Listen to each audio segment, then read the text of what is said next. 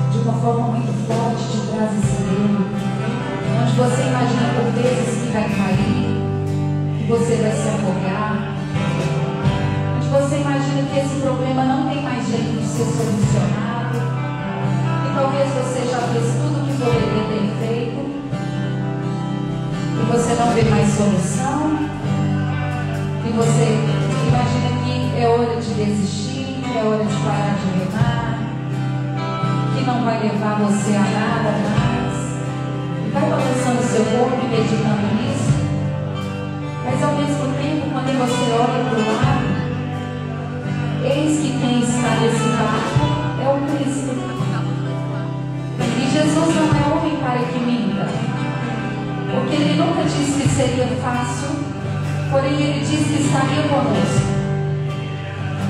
E basta que esta palavra nos sustente, nos traga força, confiança de que Ele não nos abandona, de que Ele está lá e de que nós somos filhos amados e que Ele permanece no controle de todas as coisas, mesmo que a gente chore, mesmo que a gente sinta dores, sejam elas físicas ou emocionais ou até espirituais.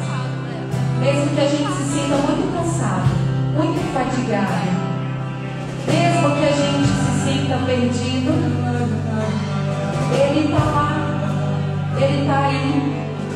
E Ele disse que nós não estaríamos sozinhos. Nós vamos meditar agora nesse ato de abandono. Ainda assim, com esse fundo musical, eu gostaria que você se entregasse agora nesse ato de abandono. Por que vos confundis agitando-vos? Deixai a mim o cuidado de vossas coisas e tudo se acalmará. Eu vos digo em verdade que cada ato de verdadeiro, rico e completo abandono em mim produz o efeito que vós desejais e resolve as situações espinhosas. Abandonar-se a mim não significa atormentar-se, perturbar-se e desesperar-se, apresentando depois a mim uma oração agitada para que eu siga a voz. Significa o contrário, mudar a agitação em oração. Abandonar-se significa fechar calmamente os olhos da alma, desviar o pensamento da tribulação se remeter a mim, para que só eu opere, dizendo-me: resolve você, Jesus. A preocupação, a agitação e o querer pensar nas consequências de um fato é contra o abandono. Fechai os olhos e deixai-vos levar pela correnteza da minha graça. Fechai os olhos e deixai-me trabalhar Fechai os olhos e pensai no momento presente, desviando o pensamento do futuro como de uma tentação. Descansai em mim, acreditando na minha bondade. E eu vos juro, pelo meu amor, que dizendo-me com essas disposições, resolve você,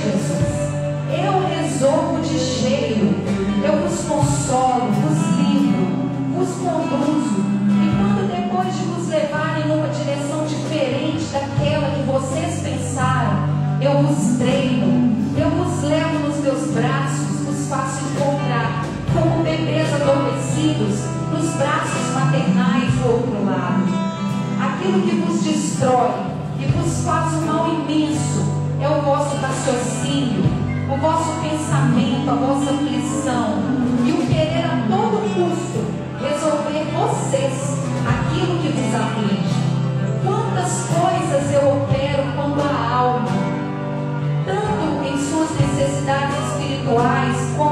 materiais, se volvem a mim dizendo-me: resolve você, Jesus. Feche os olhos e descansa. Vocês na dor oram para que eu opere, mas na realidade vocês oram para que eu opere como vocês acreditam e não se direcionam a mim, mas querem que eu me adapte às suas ideias. Não são como doentes que pedem ao médico agulha, mas vocês ficam sugerindo a ele o que ele deve fazer. Não façais assim, meus filhos, mas rezai como eu lhes ensinei no Pai Nosso. Santificado seja o teu nome, isto é, seja glorificado nessa minha necessidade. Venha o teu reino, isto é, tudo que está acontecendo comigo, Senhor. Concorra o teu reino em nós e no mundo. Seja feita a tua vontade, assim na terra como no céu.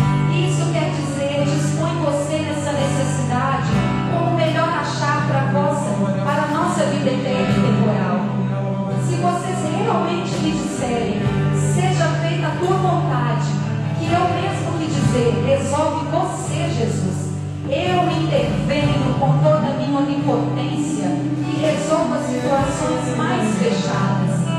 Percebes que o problema avança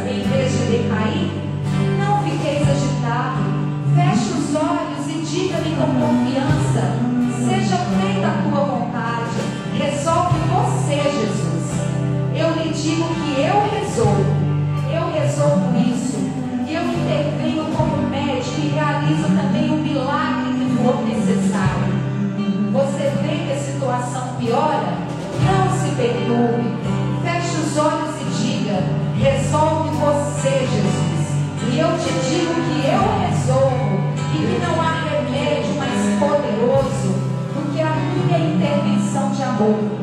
Eu só penso e resolvo quando vocês fecham os olhos. Quando você vê que as coisas ficam complicadas, diga com os olhos fechados: resolve você, Jesus.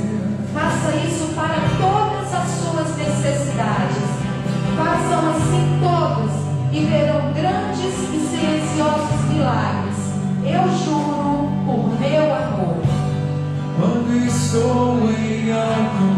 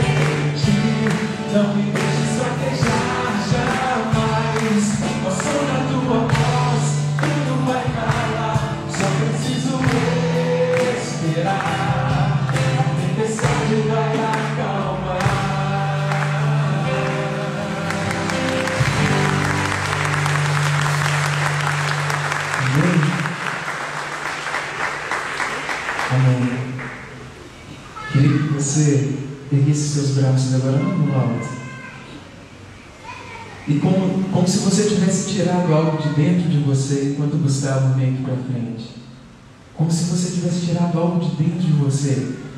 Algo talvez que, que tenha te incomodado durante essa semana, durante esses dias, ou talvez em especial no dia de hoje. E agora, com os braços erguidos, é como se você entregasse isso nas mãos de Deus.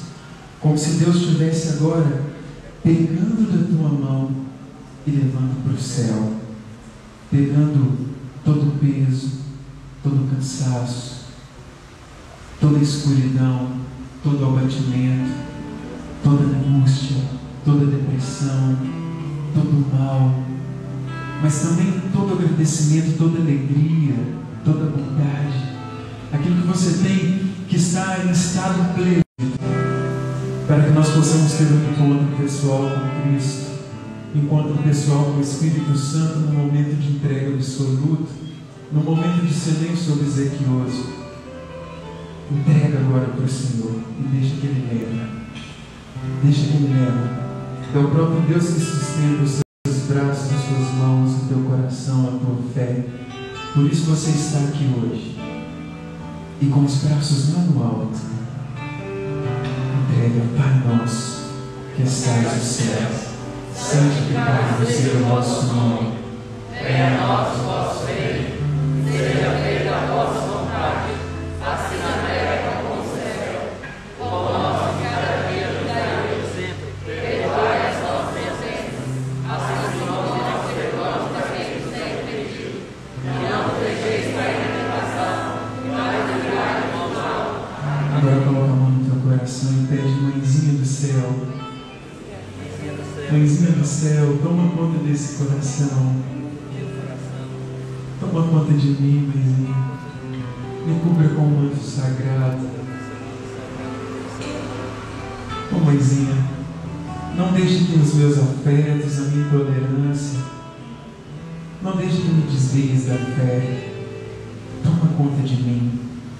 Assim como criou, assim como educou, assim como zelou por Jesus Cristo.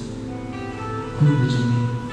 Ave Maria, cheia de graça, o Senhor é convosco. Bendita sois vós entre as mulheres. Bendito é o fruto do vosso ventre, Jesus.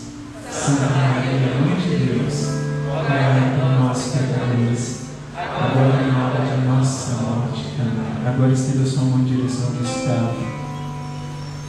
Pedindo ao Senhor, pedindo a Nossa Senhora interceda, pedindo ao Senhor que realize os milagres, pedindo ao Senhor que ergue boca de profeta para anunciar a tua palavra. Senhor Jesus, que o nosso coração possa ser uma terra preparada e que toda semente lançada possa gerar frutos em teu nome. Ave Maria, cheia de graça.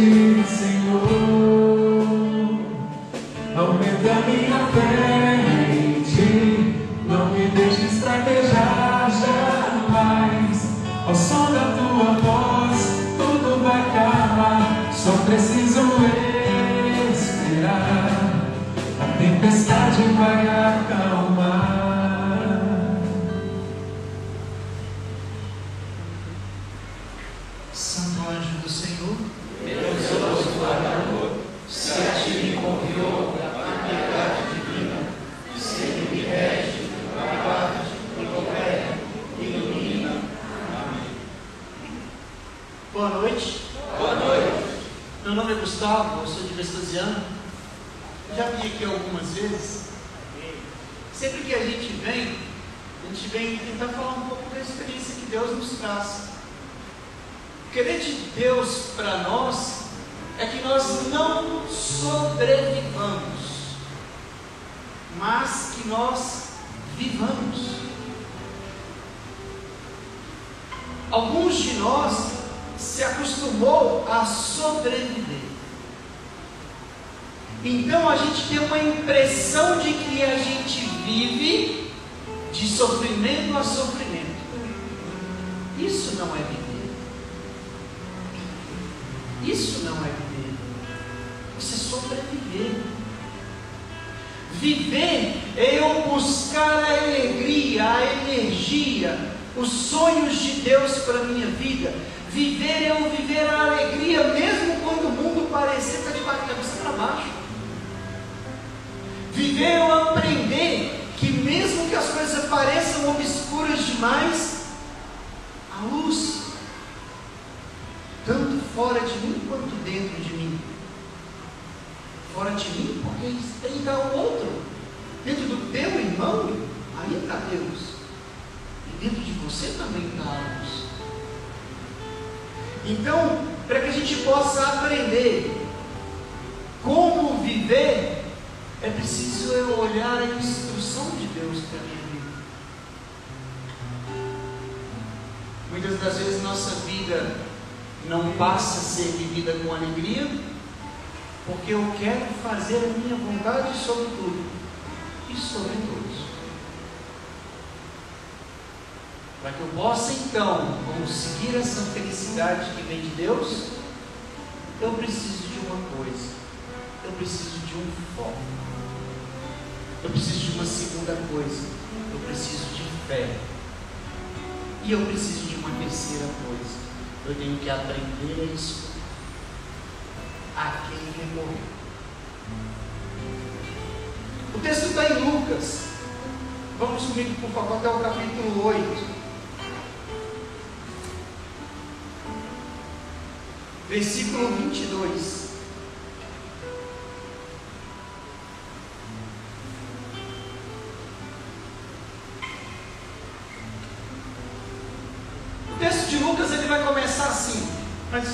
Antes de que a gente possa ler. Jesus ele estava pregando em Cafarnaum. O que, que era Cafarnaum?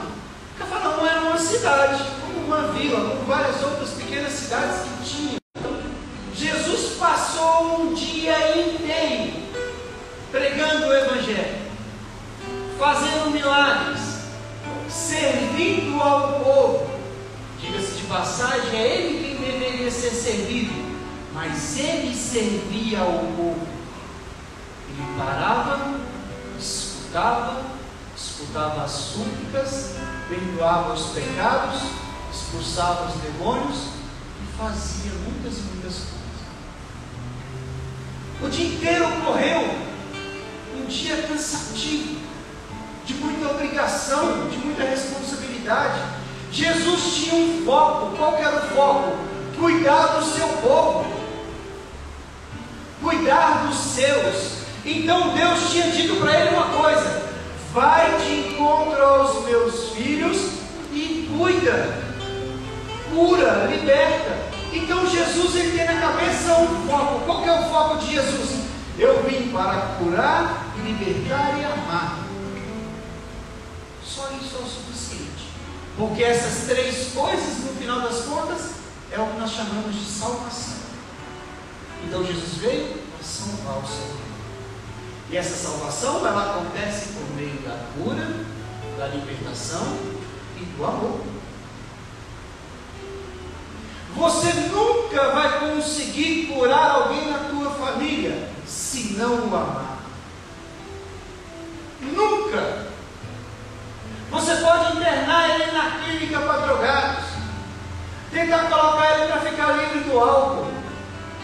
Você pode rezar, fazer jejum e penitência por ele, mas se você não o amar, você não consegue o resultado de Deus.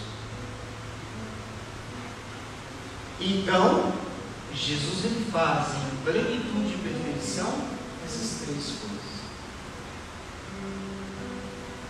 Pregando então na praia, ele começa a ser exprimido. A multidão vem para cima dele, eles querem tocar Jesus e conversar com Jesus e receber uma cura. O Evangelho de Lucas, no capítulo 8, ele é repetido também em Marcos e também em Mateus. E lá vai dizer que Jesus pregando ele está tão apertado que ele já não consegue mais desenvolver a qualidade do amor e da graça. Então ele sobe no barco. Barco de quem? Barco esse que estava na praia. Esse barco ou era de Pedro, ou era o barco com que Pedro trabalhava. Mas enfim, esse barco estava aí. Jesus sobe ao barco, faz curas múltiplas e manda que o povo vá embora. Nota, ele não foge correndo, ele termina o que ele começou. As curas e fala que o povo pode ir. Depois disso, entra no barco Os apóstolos então colocam o barco na água e Jesus dá uma ordem. Vamos atravessar para o outro lado. Onde ele estava mesmo? Para uma da cidade? Cafarnaum. Vamos para o outro lado. Porque eles então estavam no lugar que era um lago, também chamado de Mar de Tiberíades. Mas na verdade não é um mar, é só um lago mesmo. E o texto vai dizer para a gente assim: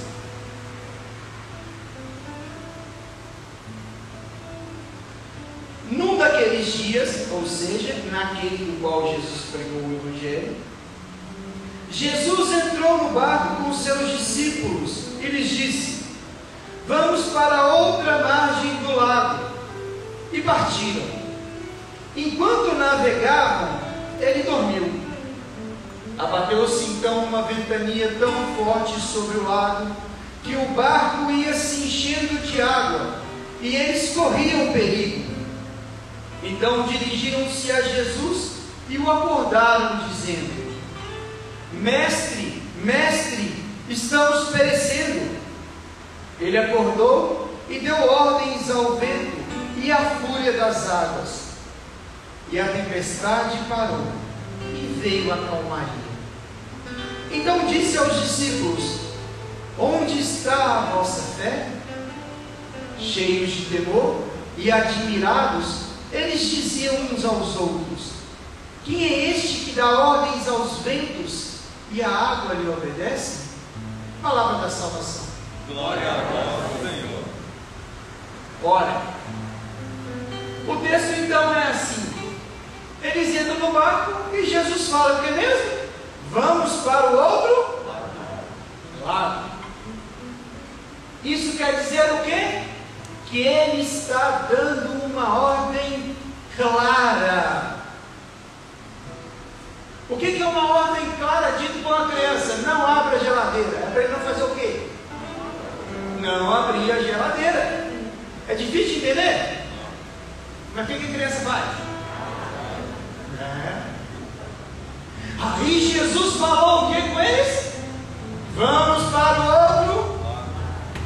Ótimo, vamos para o outro lado. O que, que Jesus pensou, gente? Vamos para o outro lado.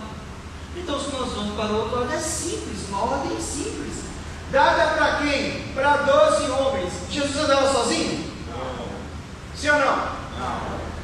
Onde Jesus estava, estava quem? Os apóstolos, Maria Madalena, Nossa Senhora, mais um monte de mulher, correto? É. Mas nessa hora Maria não estava, talvez. Madalena também não estava, talvez. Mas nós tínhamos lá 12 homens. Quer saber quem são os homens? Listinha para vocês, ó. Pedro, pescador.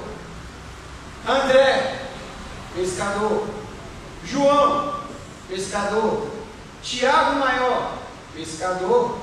Tomé, pescador. E também fazedor de tempo, mas era pescador. Bartolomeu, pescador.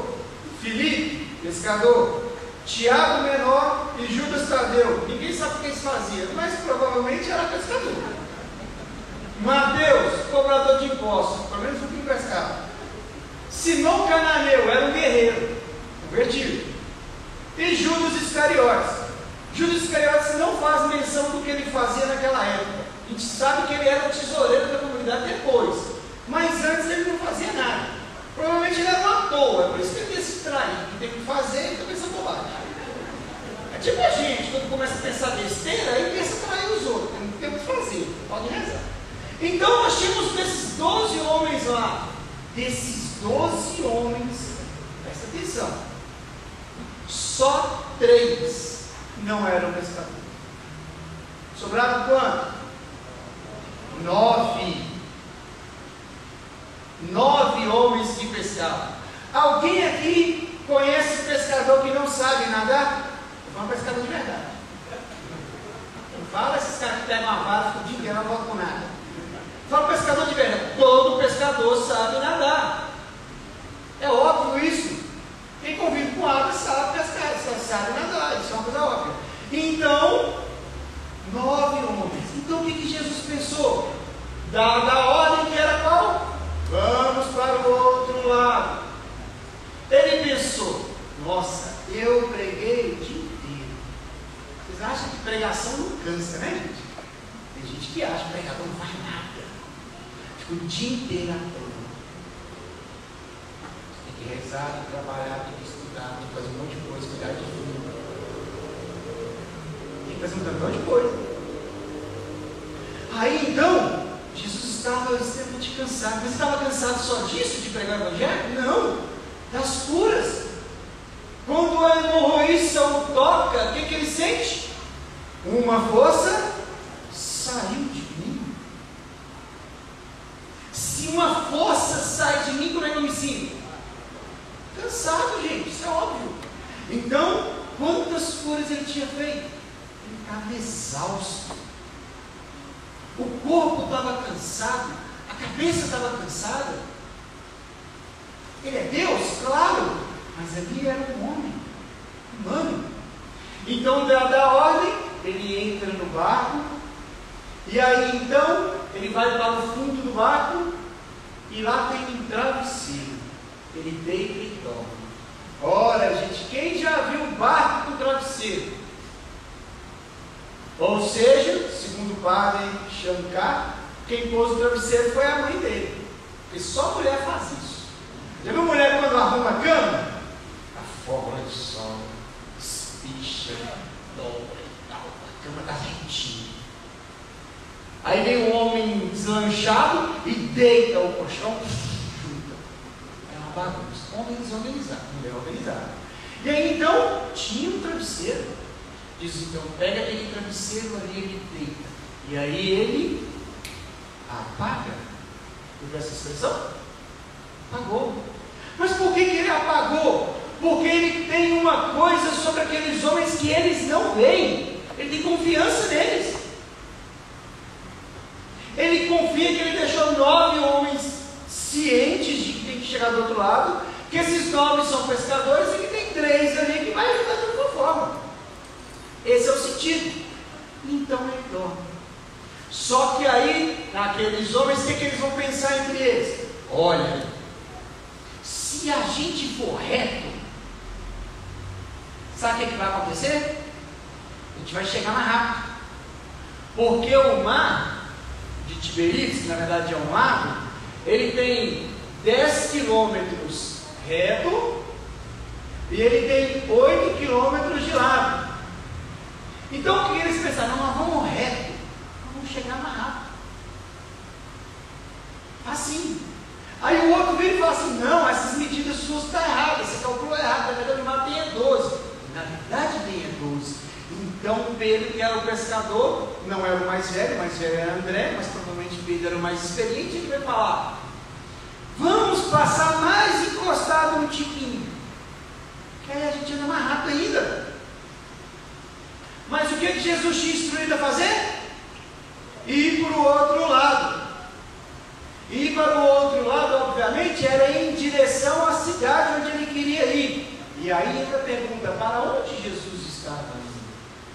Ele só saiu da praia para fugir das pessoas? Não. Jesus estava indo para Gerasa. Fazer o que em Gerasa? Ele já sabia o que ele ia fazer em Gerasa. Em Gerasa tinha um homem que morava no cemitério. E ele tinha seis mil demônios no seu corpo.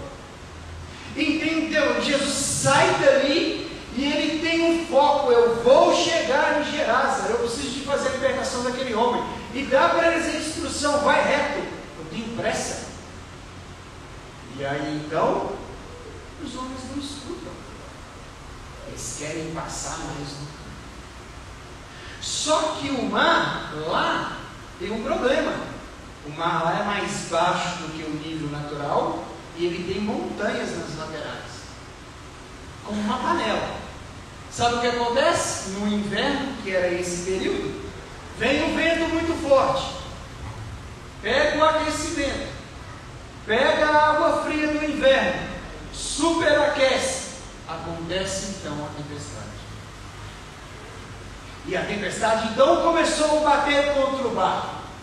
E a tempestade batia contra o barco. E os apóstolos correram lá e foram acordar Jesus, correto? Não. O tempo passou.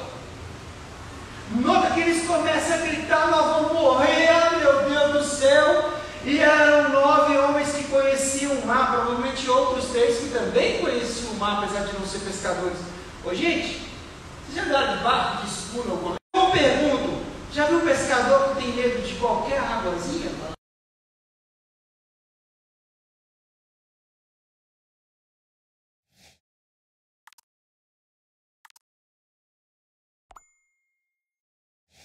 É que alguém então tem uma ideia. Vamos acordar Jesus. André, eu já teria feito isso antes. Mas eles esperam. Por quê? Porque a gente é igualzinho. A gente acha que a gente vai dar conta de arrumar as coisas. Meu namoro não tá bom, não. Mas eu vou arrumar as coisas.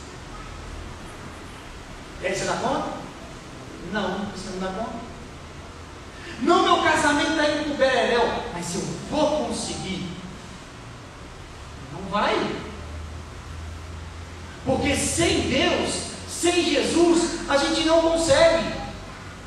Sem Jesus você não consegue perdoar teu pai. Sem Jesus você não consegue perdoar tua mãe. Sem Jesus você não consegue restaurar seu casamento, nem educar os teus filhos, nem compreender o outro que tem um coração vazio.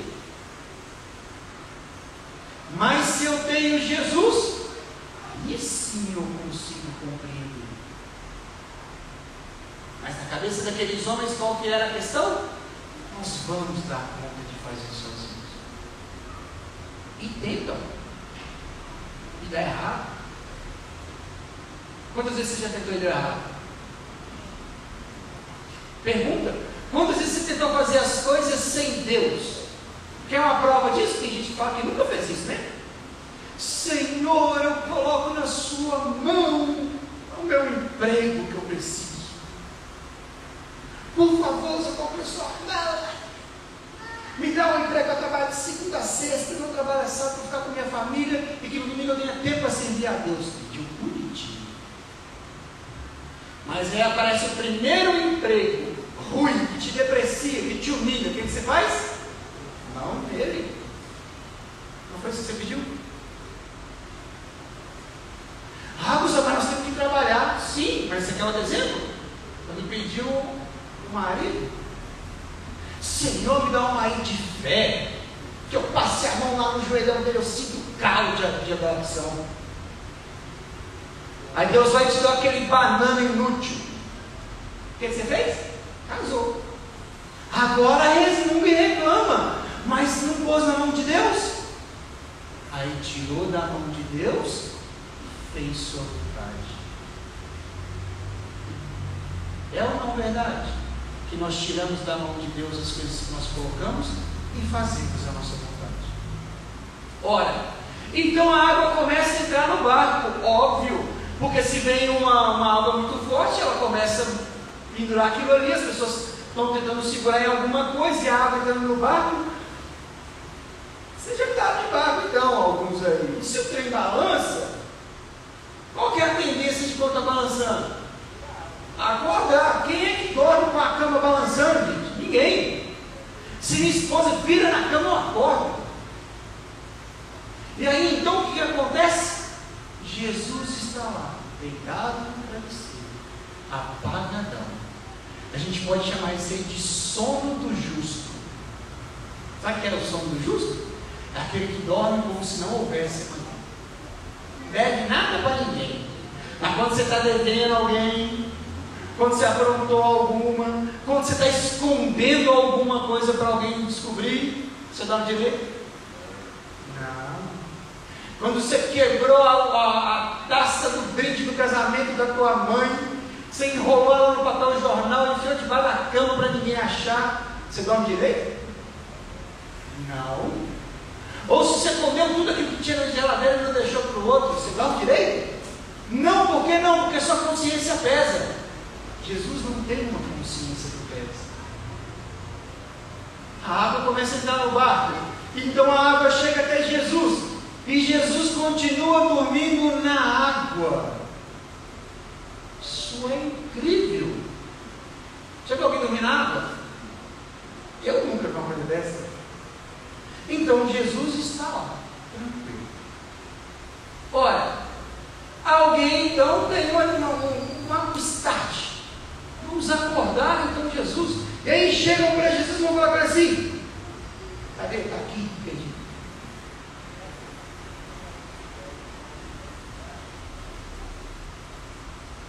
Mestre, mestre, estamos perecendo. Mestre, mestre, estamos perecendo. Estamos afundando. O barco vai tombar. Nós vamos morrer. Qual que era o medo do coração deles? Medo da morte. Por que, que eles temiam a morte? Porque era para eles algo desconhecido. Desconhecido em qual sentido? Porque não se compreendia a ressurreição. Quantos de nós, irmãos, vivemos essa tempestade e por causa do Covid nós tememos? Tememos a morte. Quantas pessoas pararam de rezar por causa do medo? Quantas pessoas pararam de fazer as coisas por causa do temor? Porque o medo é natural termos medo.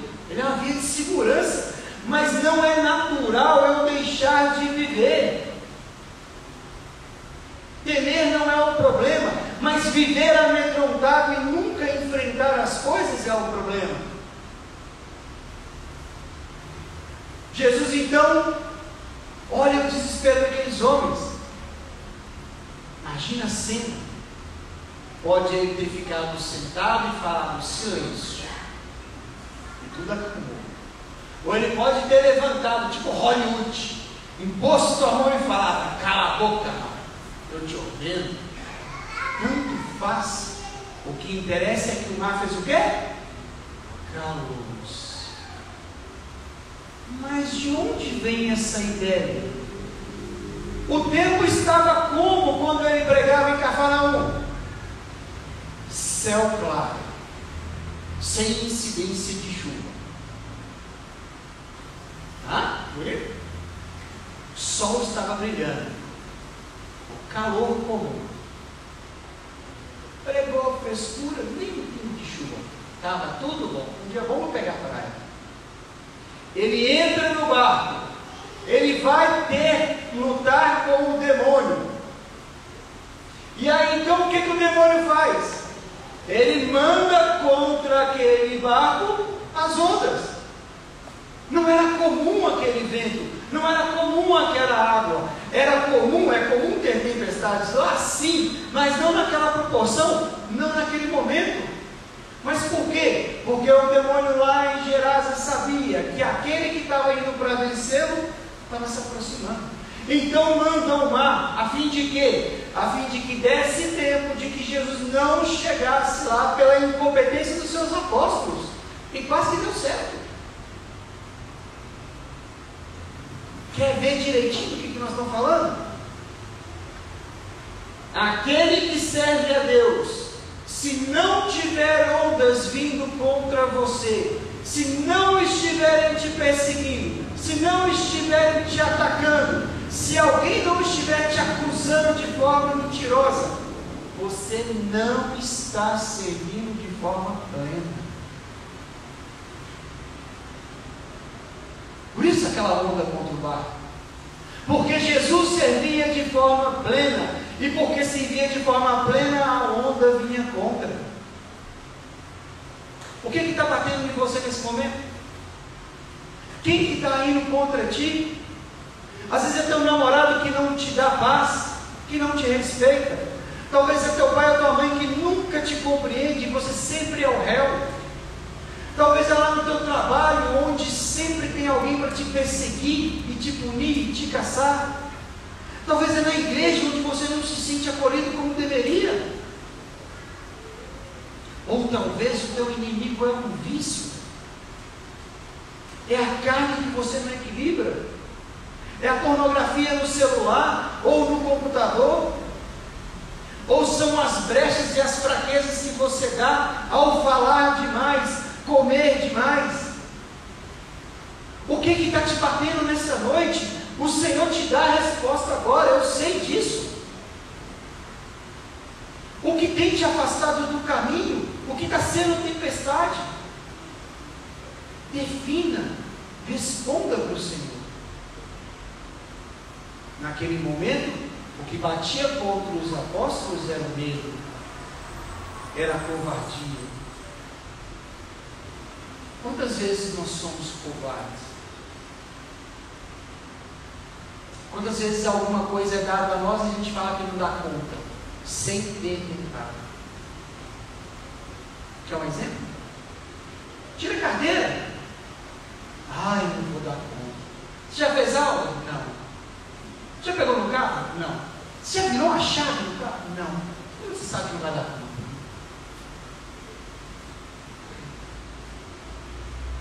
É o medo que te trava. Que, que te impede de fazer as coisas? Às vezes você está vivendo um namoro extremamente tóxico.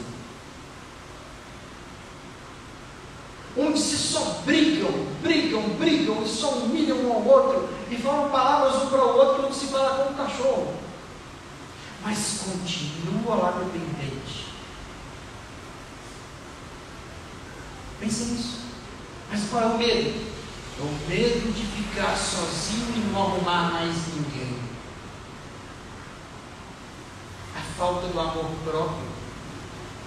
A falta de se amar, de se respeitar, de se cuidar. Ora, Jesus então manda que o mar se cale? Não. Jesus manda que o demônio se cale no mar. Cala a boca, silêncio. E o demônio se cala. Por que, que o demônio se cala? Porque teme o Senhor? Muito pouco. Muito pouco pensar assim. Mas porque o obedece. Presta atenção nisso. O demônio se cala para Jesus porque o demônio obedece Jesus. Jesus dá para ele uma ordem, ele obedece. O mar não fala para Jesus, vou bater mais um pouquinho. O mar não fala para Jesus depois. O mar fala para Jesus Ele se cala e obedece. E aí vem Jesus falar para nós: faça isso. O que, que eu falo para Jesus? Amanhã, Senhor. Hoje choveu. Hoje o dia inteiro lá em casa ficou com sol. Igual os encarnados. Quando Juninho passou lá em casa para a gente vir, sério mesmo, parecia coisa do inimigo. O tempo fechou, escuro, e caiu temporal. Ao ponto da minha mãe falar assim: espera uns 10 minutos, porque está muito forte. Aí eu pensei comigo, tinha rezado o dia inteiro. Espera. Não, não é agora. Entra no carro e vai embora. Presta atenção nisso. E quando Deus fala para ti, vai servir lá na igreja. O que, que você fala? Ah, sim, eu vou aproveitar minha juventude primeiro. Quando eu ficar mais velho, eu vou. Começou a chuva, os barracos estão caindo, as casas estão caindo, as pessoas estão perdendo tudo. Aí Deus fala o quê? Junta a cesta básica, junta alimento, junta roupa, dá ao povo. O que, que a gente fala? Depois, eu faço isso, tem umas coisas para resolver agora. E nós vamos adiando para amanhã os nossos compromissos que, que você está adiando com Deus? Qual foi sua última confissão? E que você vai enrolando, empurrando com a barriga. Saiba que se você não confessa muito tempo, você não pode comungar. Está falando é eu não, catecismo da igreja. Mas eu não quero falar o meu pecado com o. Pecar pode. Fazer absurdos pode. Mas falar o meu pecado com o Padre. É vexaminoso para mim. Será que não há algo incoerente em nós? Mas vamos pensar numa segunda coisa. Quando o mar começa a bater sobre eles, o que, que eles lembraram? Estamos sozinhos? De quem que eles lembrou? Jesus. No meio do caos, de quem que eles lembraram? Jesus. Por quê? Porque Jesus mandou eles para enfrentar o demônio sozinho? Jesus sabia que encontrar com o demônio lá. Sabia que eles presenciaram aquilo. Sabia que aquele homem precisava de uma cura. Sabia que Gerasa precisava de conversão. Então eles mandam os apóstolos sozinhos? Não. Ele entra no barco com eles. O barco pode ser entendido aí como igreja, mas ele pode ser também entendido aí como problema. Você acha que você está sozinho nos seus problemas? Não! Deus está contigo. Foi ou não infundido em ti o Espírito Santo? Sim ou não? Sim, Sim ou não? Sim. Sim ou não? Sim. Se foi infundido em ti o Espírito Santo, então você não está sozinho. Então, no meio do teu caos, da tua tribulação, no meio da tempestade, eu clamo esse Senhor. Lembra lá de Bartimeu no meio do caminho? Filho de Davi, misericórdia, tem piedade de mim. Aí os homens vão chegar para Jesus e vão gritar: Jesus, nós vamos morrer, faz alguma coisa. Você tem suplicado, irmão? Não. Você tem rezado? Não. Você quer uma coisa interessante? Por que, que Jesus rezava três horas da manhã? Que era bonito. Que era chique falar que rezava três horas da manhã. Porque ele podia postar no Facebook e falar, eu rezo três horas da manhã. É isso? Mandar no WhatsApp, era isso? Jesus rezava três horas da manhã porque não tinha tempo durante o dia. Porque durante o dia estava servindo, cuidando, fazendo as coisas. E à noite ele precisava de tempo com o Senhor. À noite ele parava tudo, exausto, ia rezar. E qual que é a sua justificativa então para não rezar? Porque se o mestre, que é o mestre, acordava três horas da manhã e ia rezar, qual que é a sua justificativa? Amanhã eu acordo cedo, mas para ir no churrasco não tem amanhã eu acordo cedo. Para ir para a danceteria não tem amanhã eu acordo cedo. Para passar uma noite jogando baralho não tem amanhã eu acordo cedo. Qual que é a justificativa você está dando para Deus para não fazer a vontade dele? Que é uma espetada gostosa? E o teu pai e a tua mãe que você precisa de perdoar? Que te carregou nove meses no, no coração e na barriga. Que por causa de duas, três frases atravessadas no momento errado, e eles sempre vão falar alguma coisa, os pais sempre vão falar coisas para o filho que nos fere. Bobo é o filho que ainda não aprendeu isso. E então o que eu tenho que fazer? Contornar. Sou eu que recebi o Espírito, não foi o outro. É eu que mudo, é eu que me faço dócil. Irmãos, ou nós tomamos uma atitude de ter foco, nós não conseguimos.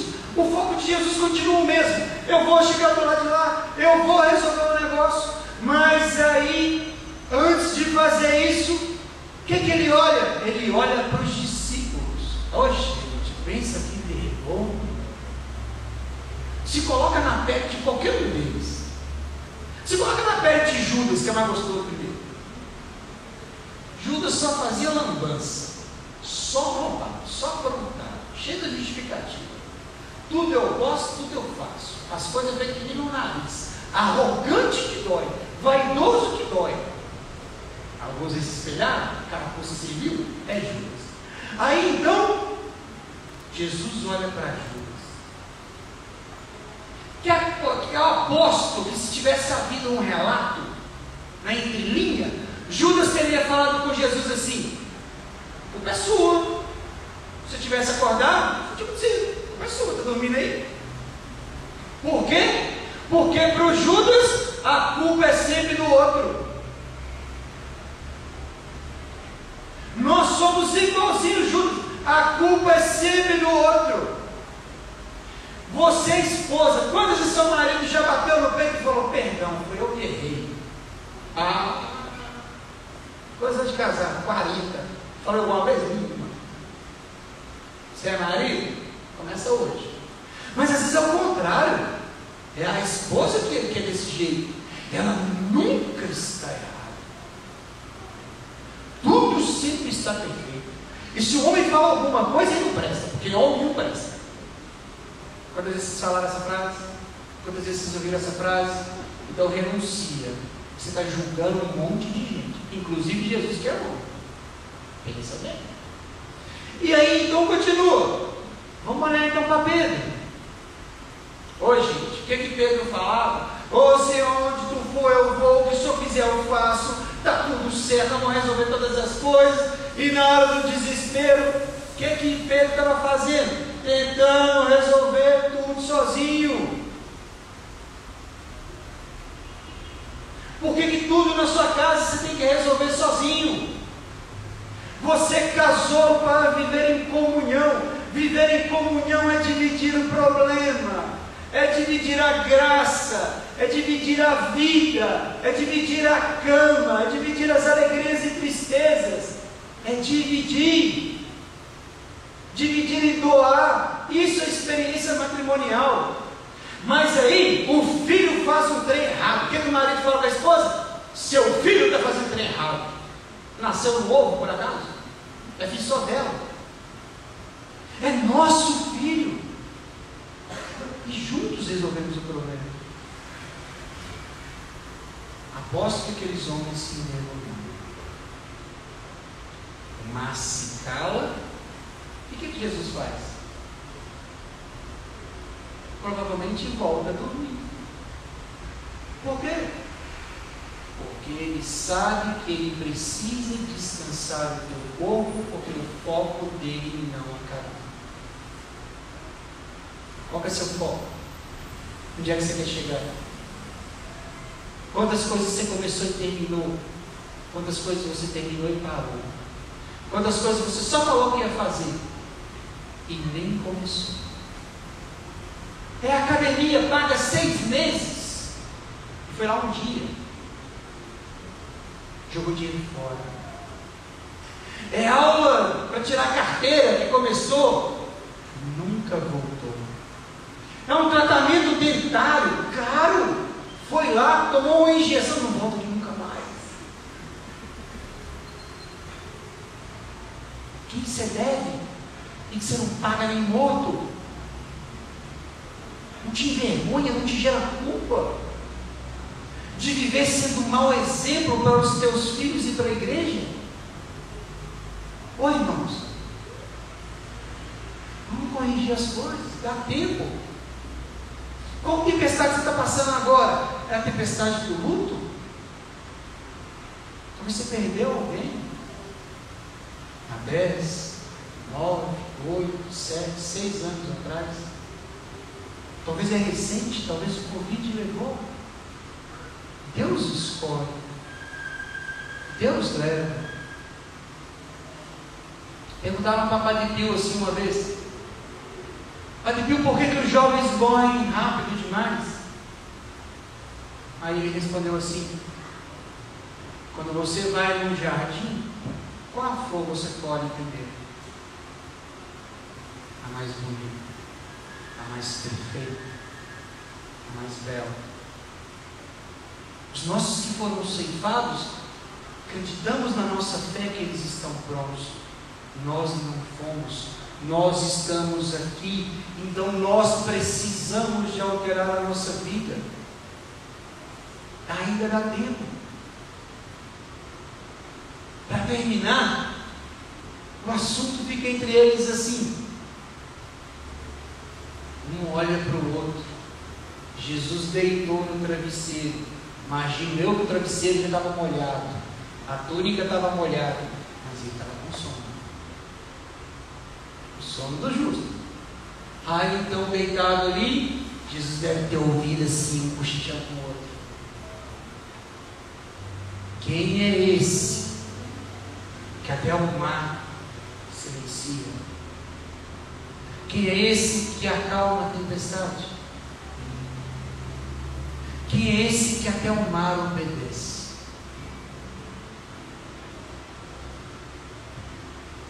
A resposta, irmãos, é individual.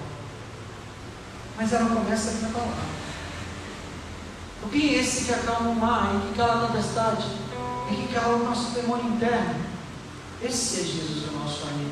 Esse Jesus é aquele Jesus que o demônio obedece, mas que nós não obedecemos. Esse Jesus é o Jesus que tem um foco, no qual nós não aprendemos a ter foco. Esse Jesus é o Jesus que ama, porque podia ter virado a noite dando esculacho naqueles apóstolos que merecia, porque tinha visto cura o dia inteiro em Cafarnaum, tinha visto milagres e mais milagres, assim como muitos aqui chegaram na missa e viram o corpo do Senhor, e tem Ele aí dentro agora. Vemos o milagre, comemos do milagre, mas não vivemos como se nossa vida fosse milagre e sobrevivemos à língua e à mendicância. Quem é esse Deus? Feche seus olhos por um instante. Eu te convido agora a responder no teu coração. Com os olhos fechados, se coloca na presença de Deus. E fala para Deus agora, Senhor, eu sei quem Tu és. Fala no teu coração agora, eu sei, Senhor, que o Senhor é aquele que acalma a minha tempestade interna, que é aquele Senhor que acalma a minha tribulação e as minhas revoltas. Sim, Senhor, eu sei que o Senhor é aquele que luta contra o meu coração endurecido, contra a minha falta de perdão. Sim, Senhor, eu sei que Tu é aquele que cura e me liberta. Eu sei, Senhor, eu sei que o Senhor confia em mim quando eu mesmo não confio. Eu sei, Senhor, eu sei que Tu és, Tu és o Filho de Deus, o Filho de Davi, Tu és o ungido do Pai, Tu sois Deus vivo, alegria da minha alma. Mas, Senhor, em meio à tempestade, eu sei que eu tento fazer as coisas sozinho. Fala para Deus, sim, Senhor, eu tenho tentado fazer as coisas sozinho. Eu tenho tentado ajeitar as coisas do meu jeito, mas eu estou falhando, Senhor. Então me socorre, senão eu afundo. Me socorre, senão eu morro. Senão eu me perco. Me socorre, Senhor. Se coloque agora dentro do barco, com os olhos fechados. Se imagine agora dentro do barco. Você e Jesus. E Jesus está lá deitado, dormindo. E o mar está tranquilo. E de repente começa a tempestade.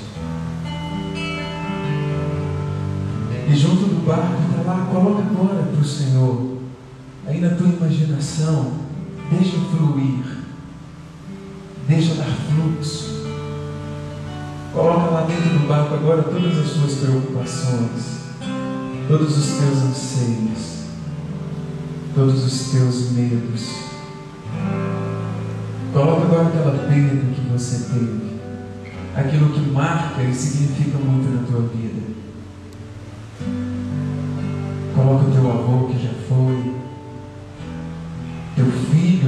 Talvez. Eu não consigo nem imaginar essa dor que Nossa Senhora teve e que talvez muitos de vocês aqui tiveram. Um filho amado, um filho querido, desejado, que se foi. Coloca agora a perda do teu pai, da tua mamãe, talvez o término de um casamento, de um noivado, de um namorado, de um namoro. Entrega para o Senhor. E assim como foi dito, como foi refletido, Jesus está contigo. Jesus está contigo. É o próprio Deus quem segura na tua mão agora. Quando você foi acordar Jesus, imagina agora você indo acordar Jesus e falar: Jesus, a tempestade está muito forte. Jesus, o desemprego, o desamor, a ansiedade, a depressão. E agora você ouve a palavra de Jesus. Fique calmo. Onde está sua fé? Eu estou contigo. Eu sou o que sou. Eu sou um Deus de amor. Estou aqui para te curar. Estou aqui para nós dois, para eu e você, juntos conseguirmos vencer.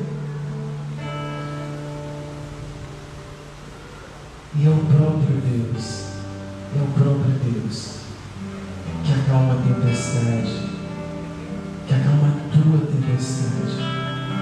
É o próprio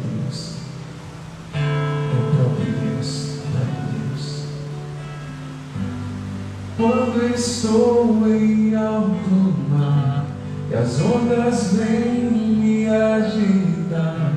Minha fé começa a fraquejar, o medo se está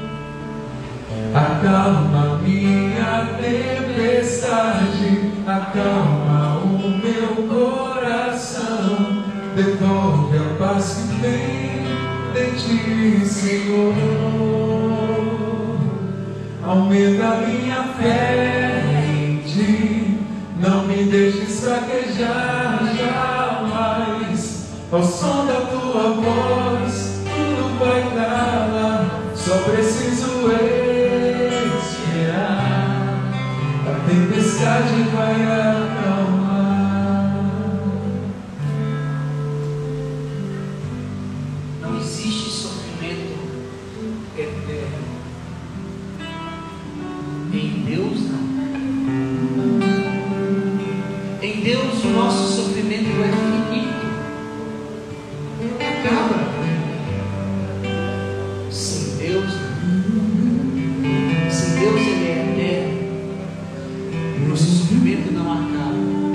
Mas se eu me pegar a Deus, se eu me apegar à fé que eu tenho,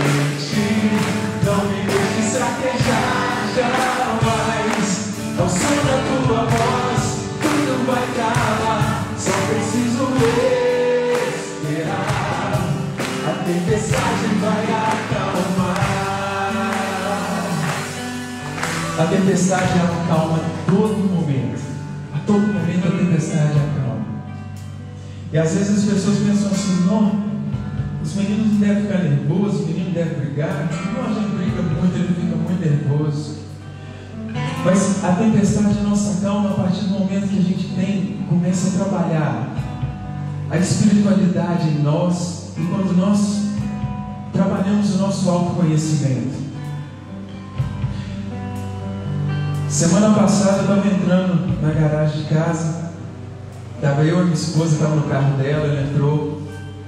E quando eu fui entrar, ela fechou o portão em cima do meu carro. Estragou uma saneta, amassou a porta. Eu entrei, na hora que eu entrei, ela veio conversar comigo, eu falei com ela, não chega perto de mim porque eu estou nervoso, extremamente nervoso. Fechar o seu carro, pega neném e entra para dentro de casa. Eu vou ficar aqui fora, porque se eu entrar a gente vai brigar. Eu fiquei extremamente nervoso. Mas eu sabia que se eu entrasse, se a gente começasse a conversar, a gente ia brigar.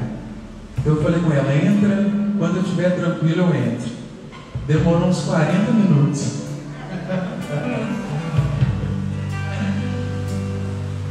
Além da misericórdia de Deus, além da espiritualidade, nós precisamos nos conhecer.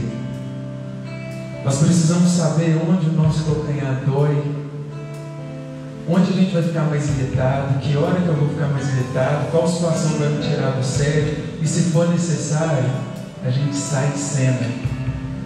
Sai de cena por um instante, depois a gente volta. Sai de cena. Eu me lembro quando Jesus chegou e as pessoas faziam no tempo vendas, né? E ele chegou bravo, foi derrubando tudo, foi falando, tira daí. Então o próprio Jesus ele tinha esse, esse anseio, ele tinha essa, esse, esse intuito, né? essa coisa sanguínea. E eu sei que eu e cada um de vocês tem. Então cada vez mais vamos buscar isso. Vamos entender que quando a tempestade está muito alta, E quando a gente vê que está ali na frente, a gente pode desviar o caminho, vamos desviar, mas guiados por Deus. Como o Senhor falou na própria palavra, vai para esse lado, vai para o lado que Deus está te encaminhando. Acalma minha tempestade, acalma o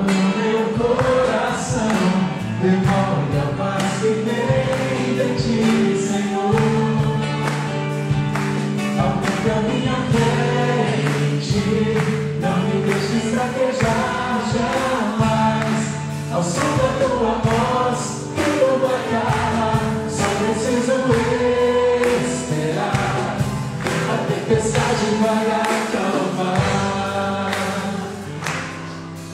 Pode aplaudir Jesus? Glória a Deus, podem se sentar.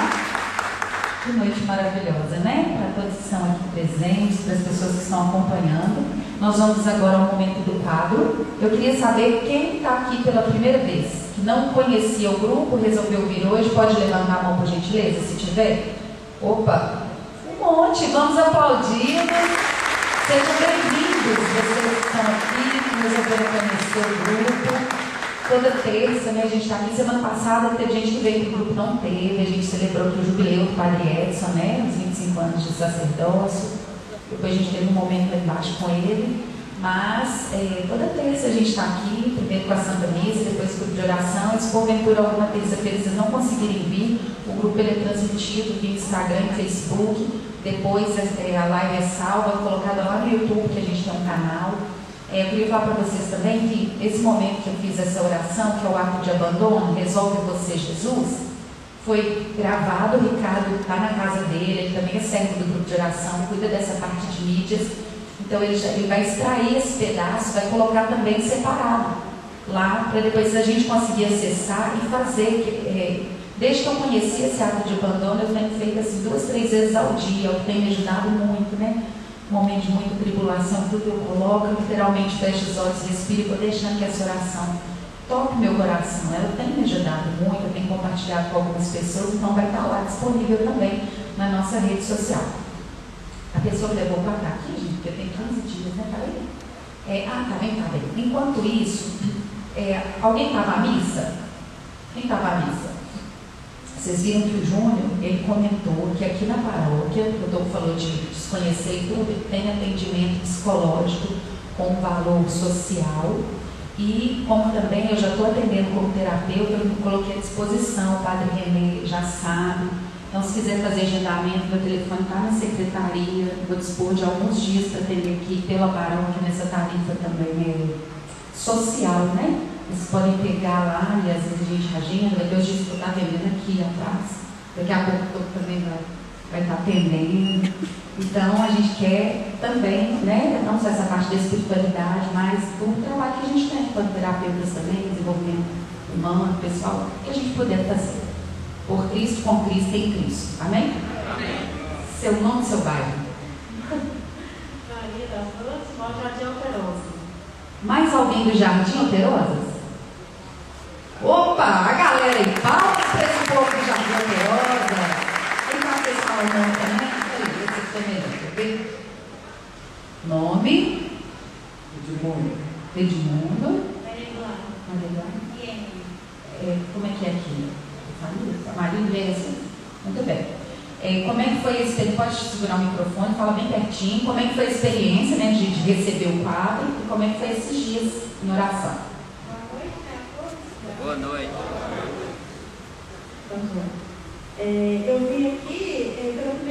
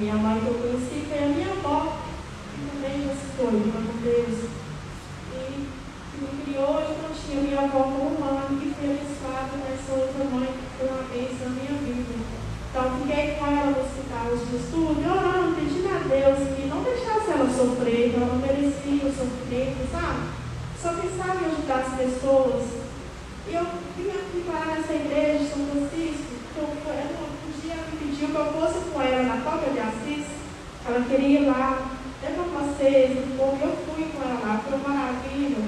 E sempre pensando em ajudar as pessoas. Pensa uma pessoa maravilhosa, ela deixava de pensar nela, para pensar nas pessoas, para ajudar as pessoas. Então eu falei com, a, com, esse, é, o médico falou que ela estava vivendo assim, com esse coração, batendo 19, tem dia que estava 9, só o centro. Assim, a fé dela que é grande ali, na cama de hospital, com o texto na mão, orando, fazendo novena de Maria. Quanto é oração, ela rezava com fé, orava para as pessoas. Nossa, uma pessoa muito maravilhosa. Aí terminou a celebração, eu, eu queria ir embora. Fui lá para o fundo, gente. A pessoa que estava com o quadro de Maria, eu nunca conheci. Ela, ela foi volta entregou o quadro para mim. Aí eu falei, gente, coisa da minha mãe.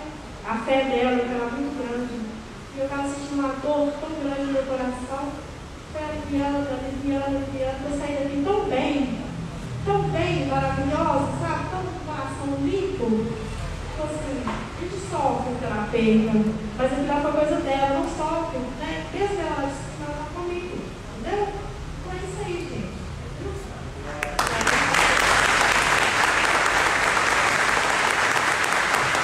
Agora, que é tocado, vai caminhar, e no momento que Nossa Senhora te tocar, você vai entregar para alguma família, tá bom?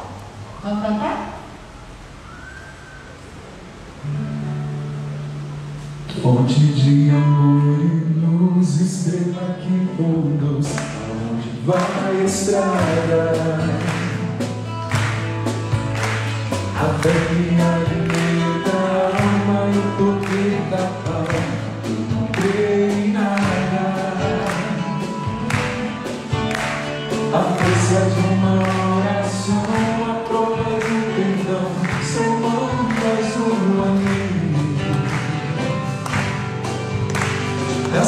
salvação a toda hora.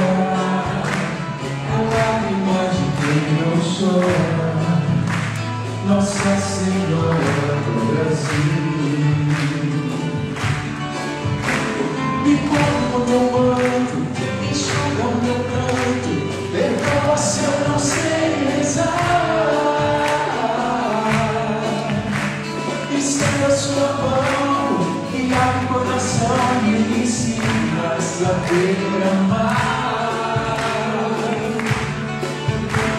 Estenda seu manto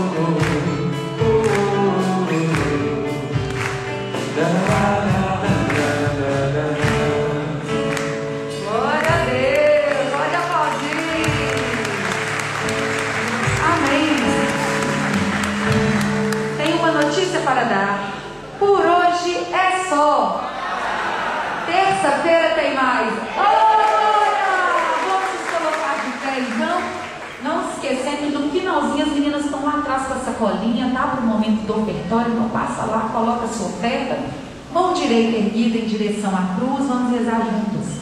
A cruz sagrada seja a minha luz, não seja a alegria. Retira de Satanás